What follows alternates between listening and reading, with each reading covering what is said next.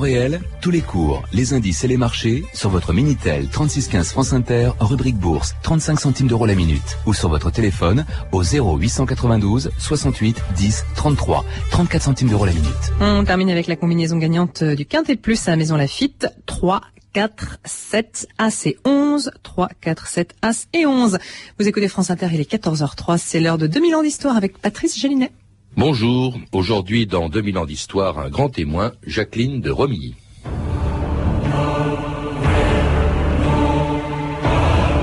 Émerveillé par le passé grec, oui, je le suis depuis 50 ans, au point d'avoir parfois eu l'impression de vivre au 5e siècle avant Jésus-Christ.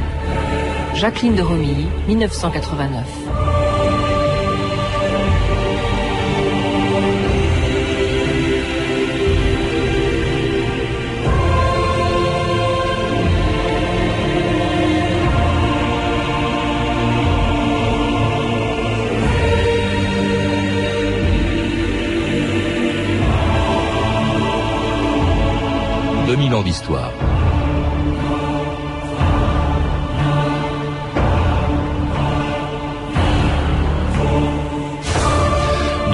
1930, elle fut la première femme lauréate du concours général, Jacqueline de Romilly se bat pour que survivent les langues que l'on dit mortes, le latin et surtout le grec, qui a pratiquement disparu de notre enseignement. La passion avec laquelle, depuis 70 ans, elle a fait découvrir et aimer Thucydide, Sophocle, Euripide, à l'époque où la Grèce a inventé la démocratie, a permis à Jacqueline de Romilly d'être une des premières femmes à entrer à l'école normale supérieure, la première à enseigner au Collège de France et la première à être entrée à l'Académie des inscriptions et belles lettres.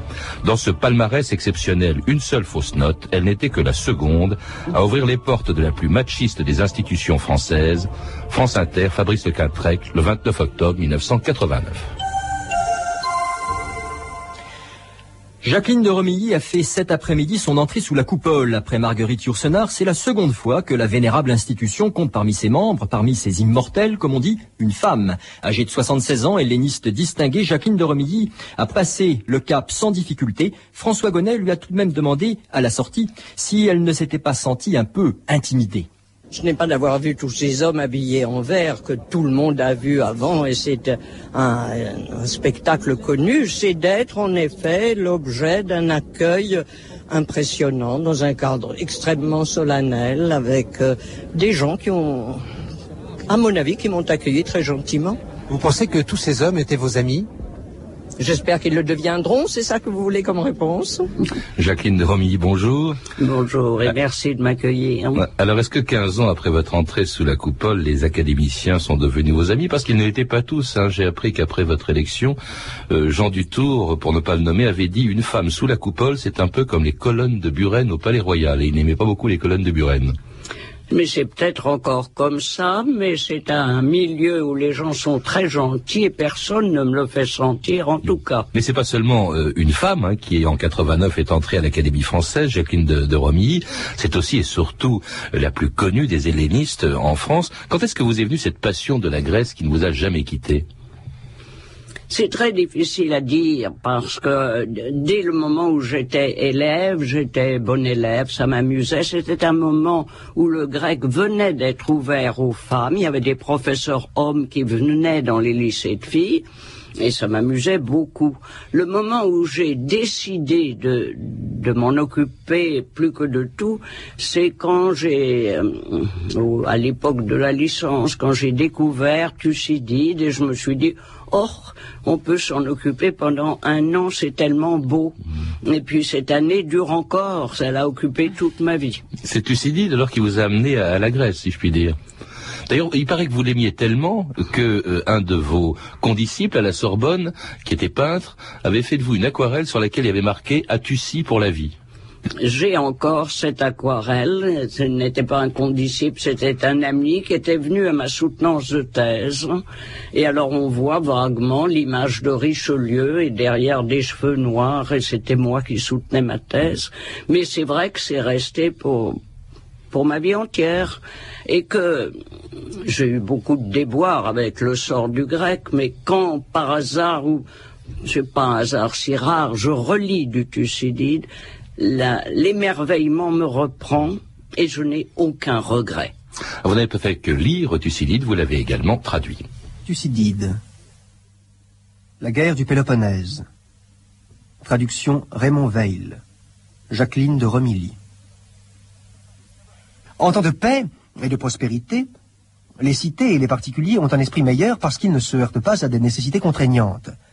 La guerre, qui retranche les facilités de la vie quotidienne, est un maître aux façons violentes, et elle modèle sur la situation les passions de la majorité.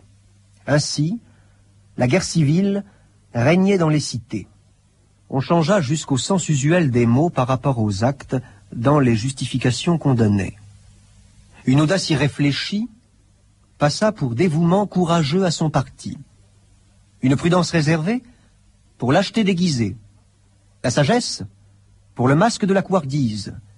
L'intelligence en tout pour une inertie totale.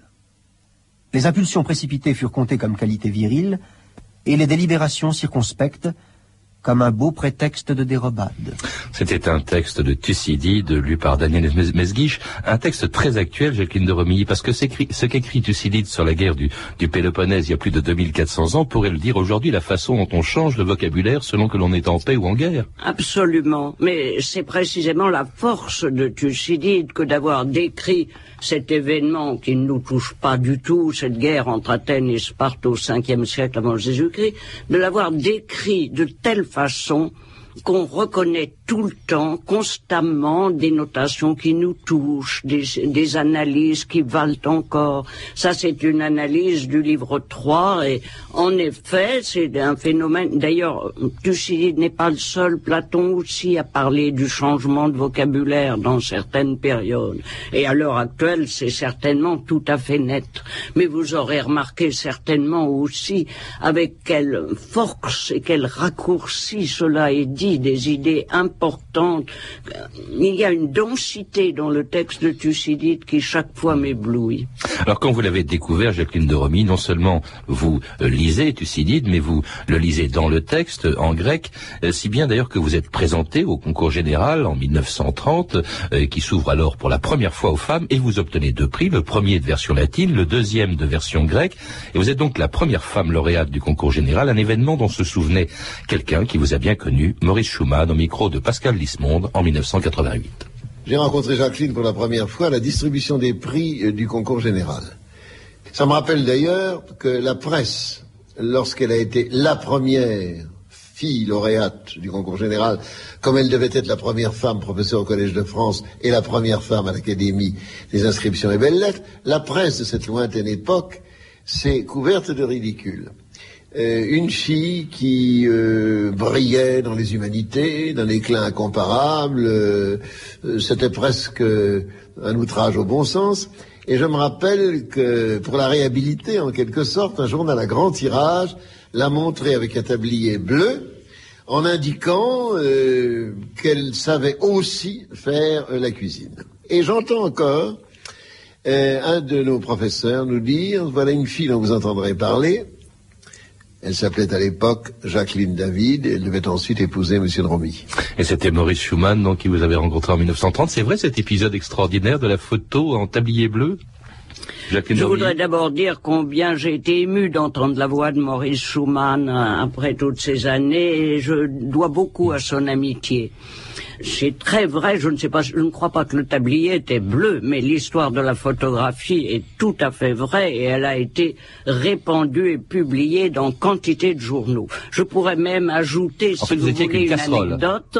Hmm? vous étiez avec une casserole, Jacqueline J'étais avec une casserole dont personne ne pouvait voir qu'elle était vide mhm. et que c'était première, sans doute la première fois où je tenais une casserole à la main d'un air inspiré.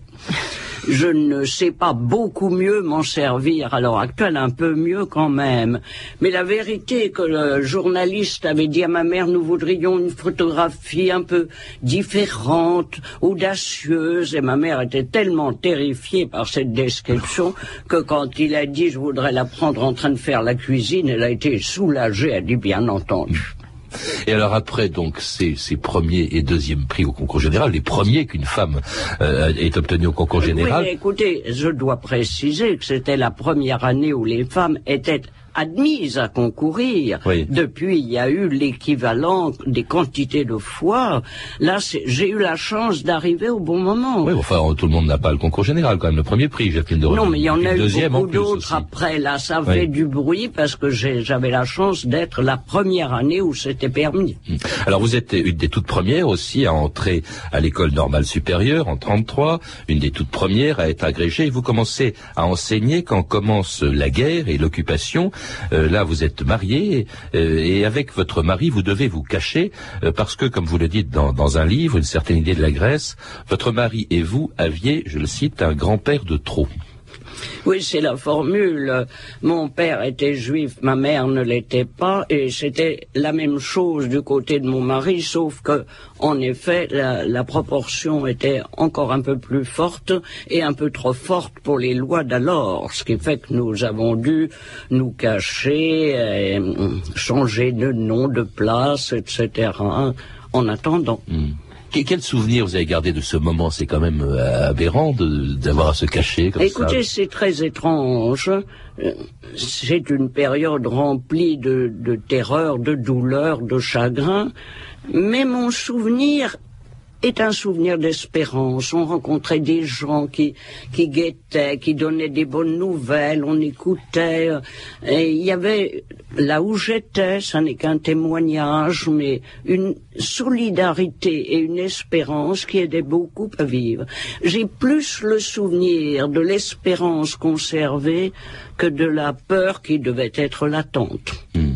Et donc, vous, ça a duré comme ça pendant quatre ans, Jacqueline de Romilly Oui, oui, en changeant de lieu, de nom, d'occupation, encore que je faisais toujours ma thèse avec soin au milieu de, de ce désordre, parce que quand on fait quelque chose, il faut continuer. Alors, après la guerre, vous reprenez vos cours. Vous avez commencé en 39, hein, je crois, à Bordeaux. Hein, oui, parfaitement. Les, premiers cours. Euh, et puis, vous, vous continuez, donc vous reprenez vos cours euh, après la guerre. Euh, et là, vous entrez aussi au Collège de France. Ah, et là, pas tout de suite. Pas tout de suite. Bon, c'était en 52, je crois, non? Il y a eu toute, toute une série, j'ai été professeur de Cagne, etc. Le Collège de France est venu à la fin comme une sorte de couronnement. Hmm. J'ai été professeur à la Sorbonne aussi, et à la faculté de Lille. Et à l'étranger aussi À l'étranger en plus, hein. oui. J'ai beaucoup enseigné à l'étranger, c'est vrai, mais c'était pour des périodes limitées, pour des conférences, pour un mois. Mais il y avait une grande... Là aussi, j'emploie encore le mot de solidarité, parce que c'était très agréable les rapports avec les collègues étrangers. On n'avait pas à discuter de l'avancement et des problèmes et des réformes. On vivait avec des gens qui avaient les mêmes fréquentations intellectuelles, les mêmes intérêts, et on était très proches d'un pays à l'autre. Écoutez une de vos anciennes élèves parler de vos cours, Monique Grandjean, en 1988. Alors, par rapport à ses étudiants, elle paraissait un peu une déesse grecque c'est-à-dire qu'elle était lointaine dans une certaine mesure, mais dès qu'elle parlait de son sujet, elle nous enthousiasmait, parce qu'elle était enthousiaste, elle était animée de l'intérieur par sa passion pour la littérature grecque, et elle voulait absolument la faire passer à ses élèves. Donc, nous étions enthousiasmés, mais dès la fin du cours, on retrouvait la déesse. C'est joli ce portrait de vous par une de vos anciennes élèves, Jacqueline de Romilly. Oui, c'est très touchant. Et je dois dire que c'est à peu près le plus beau de ce métier, c'est que on retrouve presque partout quand on a tellement enseigné. Des anciens élèves ou des anciennes élèves qui ont gardé un souvenir et on se dit bon, on n'a pas fait tout ça pour rien. Alors l'enthousiasme dont parlait euh, Monique Grandjean à l'instant pour la Grèce et pour la langue grecque n'empêche pas que cette langue est de moins en moins enseignée aujourd'hui. Or vous battez depuis toujours pour empêcher la disparition des langues qu'on dit mortes. Vous, vous préférez qu'on parle de langue ancienne. Est-ce que c'est pas un peu un combat d'arrière-garde? Ça se présente comme un combat d'arrière-garde, mais si les choses tournent bien, l'arrière-garde peut être victorieuse. Euh, je, je, ne me bats pas depuis toujours. J'aimais cela, j'avais des maîtres merveilleux, je croyais que tout allait continuer. J'ai commencé à me battre quand j'ai vu euh, l'espèce d'acharnement qu'on mettait à les écarter, les difficultés, la, la, chute du nombre des classes, et les réformes, etc. Alors là, oui, ça m'a paru essentiel d'essayer d'arrêter ce mouvement qui me paraît une pure folie et qui atteint déjà l'ensemble des enseignements littéraires. Vous avez parlé tout à l'heure de langues que j'appelais plutôt anciennes que mortes. Je suis une des rares personnes de la profession à ne pas détester le mot de langue morte, parce que pédagogiquement, dans une classe, le fait que ce ne soit pas une langue parlée maintenant, fait qu'on s'en approche non pas avec euh, euh, des réflexes, hein, de l'imagination, de l'habitude, mais avec de l'attention et de l'analyse. Cela oblige à un effort, à un effort de, réflexion qui vaut ensuite, même pour la langue française ou pour n'importe quelle langue, il y a une valeur extraordinaire dans le fait que c'est une langue qui ne se parle plus, et que, dont pourtant on reconnaît la présence jusque dans notre français. Mais justement, la question qu'on se pose toujours, que je vous pose, Jacqueline de Romilly, quitte à vous faire bondir, à quoi ça sert en réalité? Vous venez de le dire un petit peu, mais est-ce que c'est pas c'est pas, un luxe au fond? C'est pas une question absolument nouvelle. Non. Et il est évident que de l'extérieur, on peut se dire ça ne sert à rien, dans le sens que ça ne rapporte pas un métier je suis professeur, mais c'est un peu peu. Ça ne rapporte pas davantage pratique. Mais c'est méconnaître à mes yeux complètement le rôle et la, de l'enseignement qui est non pas d'apprendre une chose qui va servir au dehors, mais qui est la formation de l'esprit. Comme je le disais à propos de cet exemple, apprendre à réfléchir, à comprendre, à faire attention à la langue, mais aussi se pénétrer des grandes valeurs qui, par des petits textes simples, commencent doucement à entrer, à informer les gens, à les rendre plus riches, plus capables de se défendre, plus capables d'esprit critique. Je vous propose d'écouter justement à ce propos un lycéen en 1975. Euh, bah, D'abord, moi, euh, en quatrième, j'ai commencé le grec. Euh, sur l'ordre presque de mes parents, étant donné que je n'étais pas tellement enclin à faire ni du latin ni du grec. mais finalement, je suis assez satisfait je trouve que c'est très bien, que c'est très intéressant et qu'on euh, ne peut plus euh, considérer le grec quand on en a fait comme une langue morte.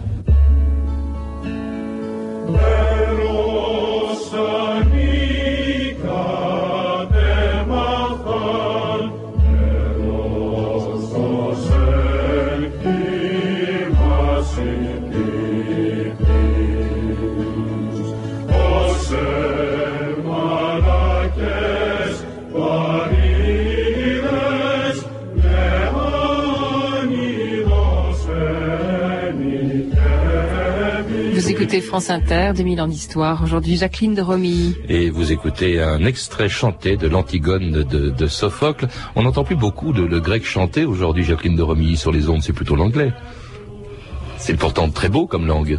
Euh, oui, mais alors, d'une part, il y a une question de prononciation et il y a des difficultés diverses. Pour moi, ce qui me frappe le plus, si vous voulez, ce n'est pas la beauté du texte, ni même la musique qui l'accompagne et qui est reconstituée, c'est de penser que ces œuvres du Ve siècle ont continué tout le temps, sous des formes diverses, à être l'objet d'interprétations, de, d'œuvres nouvelles, d'opéras, maintenant de romans, et qu'on a beau dire le grec c'est fini, etc., on continue on continue qu'à l'heure actuelle, il y a encore constamment des spectacles, soit qui se donnent pour des spectacles fidèles euh, du texte ancien, soit qui représentent une attitude tout à fait moderne. Mais c'est encore vivant, et c'est quand même stupéfiant après tant de siècles. Vous vous battez pas seulement pour la défense de, l'enseignement du grec et, du latin, Jacqueline de Romilly, mais pour la défense de l'enseignement tout court. Et, quand on, vous lit, quand on, lit quelques interviews que vous avez accordées, on se rend bien compte que vous êtes extrêmement pessimiste. Vous considérez qu'il va pas bien l'enseignement. Non, bien sûr, il ne va pas bien. J'ai écrit il y a quelques années un livre qui s'appelait L'enseignement détresse. C'était déjà pas un signe de grande satisfaction. Mais je ne serais pas très contente d'étranger vraiment dans les pessimistes. Parce que je suis frappé qu'il y existe dans les réactions, les radios, les livres, un intérêt qui subsiste. Et je ne peux pas croire que l'enseignement ne finisse pas par s'en apercevoir. J'ai une association qui il s'agit de la sauvegarde des enseignements littéraires, pas de l'enseignement en général. Ce sont les lettres qui sont frappées ainsi. Et je ne peux pas croire tout de même que les lettres doivent tomber à zéro je me bats parce que j'espère encore. Alors votre passion pour le pour le grec, pour euh, euh, l'Antiquité, euh, vous ont conduit, on l'a dit tout à l'heure, à entrer à l'Académie française en 1989, une entrée qui a fait couler beaucoup d'encre. La revue de presse Stéphanie Duncan. Jacqueline de Romilly à l'Académie française, une élection audacieuse, hein, toute la presse en convient. D'abord, c'est une femme, ensuite elle est helléniste hein, pour l'occasion, une fois n'est pas coutume.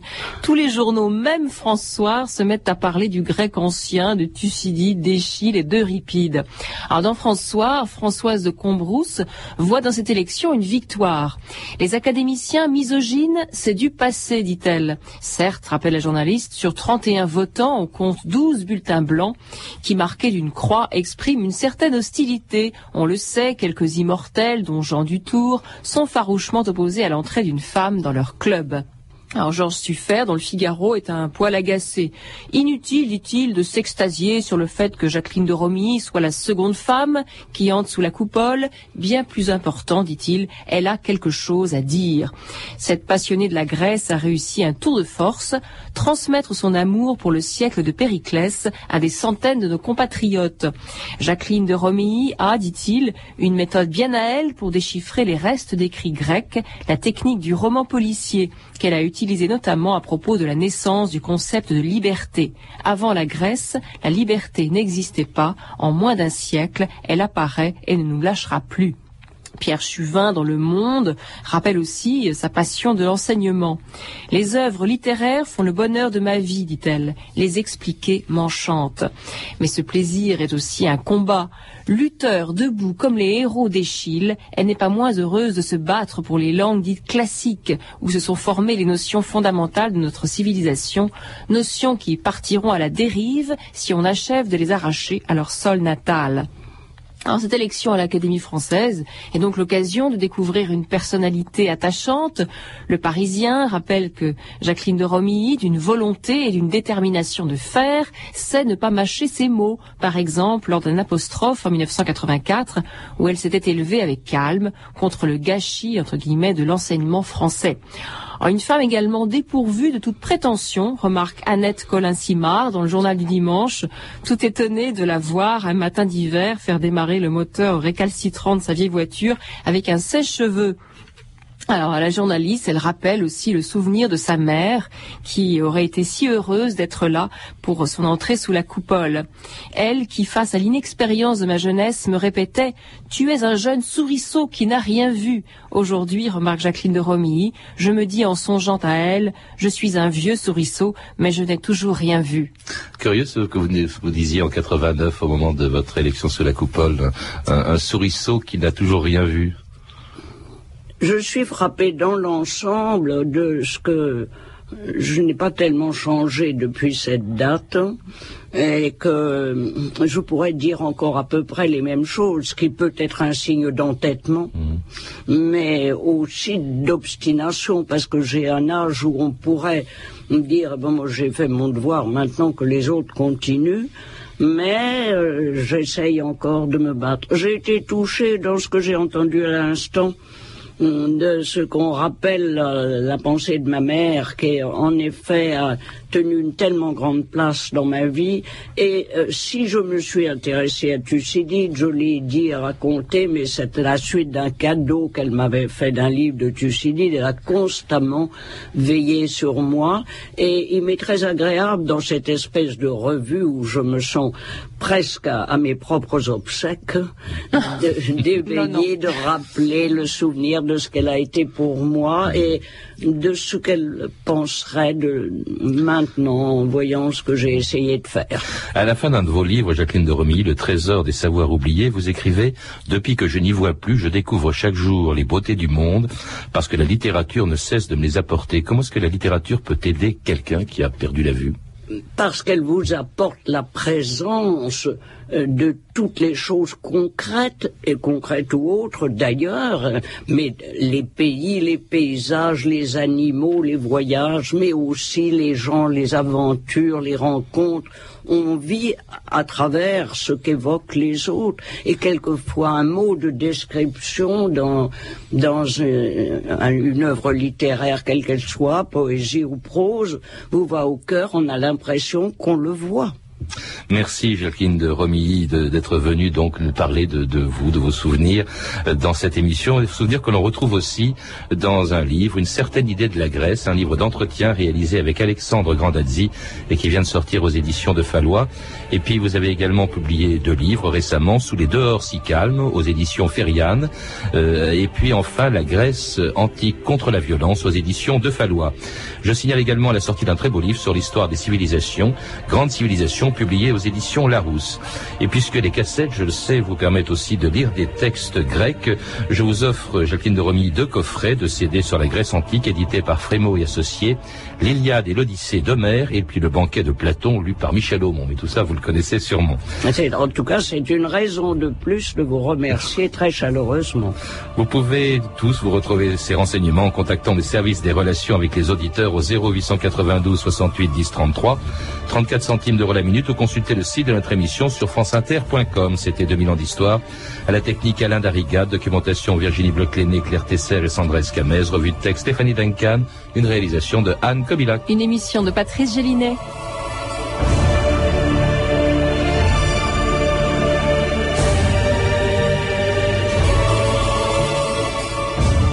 Le programme de la semaine prochaine, lundi, nous recevrons Patrick Rambaud pour nous parler d'un épisode peu connu, Napoléon à l'île d'Elbe.